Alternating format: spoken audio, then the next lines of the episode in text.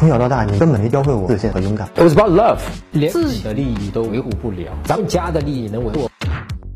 曾哥，我因为女友和她男同事关系很暧昧，我就说了很多没底线的话，导致她对我死心了，说以后不可能和我在一起了。期间我死缠烂打过，做的很过分，她还还经常拿死威胁她，最后她和那个男同事在一起了。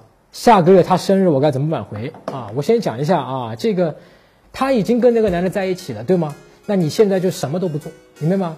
就像我们挽回他教程里面讲的，用第一种方式，我们有五种挽回的方式，对吧？挽回教程里面讲过五种，第一种什么断联，你现在就只能断联。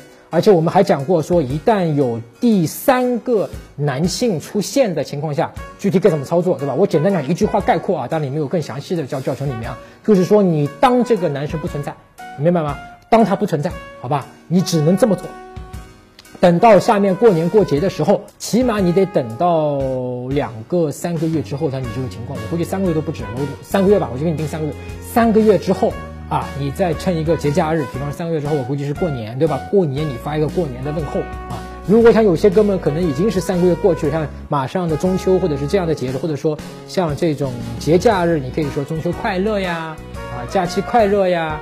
对吧？什么冬至快乐？你可以问候一下，这个没有问题。他回了，代表他愿意跟你进一步的沟通，对吧？你现在不要去挽回，你现在是这个他对你的印象那种恨还在，尤其他现在还跟那个男的已经谈恋爱了。但是我大概率的怀疑啊，因为你呢是棒打鸳鸯把他俩打在一起的，那么他俩到底是不是合适，还没有一个定数，说不定他俩并不合适，你明白吗？可能两个月、三月他俩就分了，好吧？所以你起码给三个月的时间。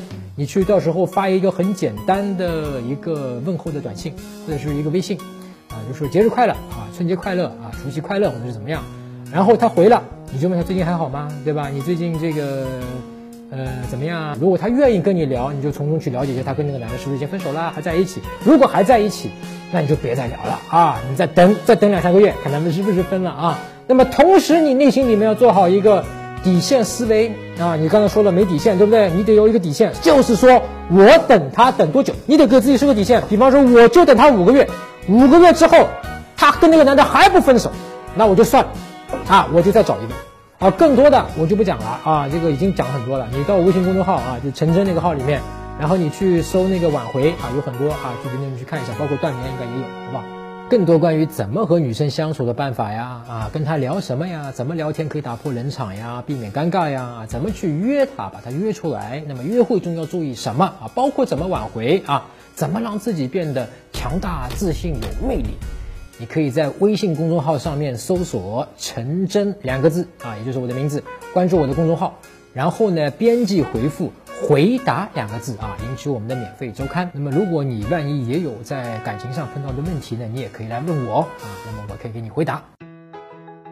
搜索微信公众号“陈真”，打开微信，点击上方搜索，输入“陈真”两个字，成功的陈，再点搜索，那个戴眼镜的呢，就是我，点一下这个人，点击关注公众号，你就加上我了啊。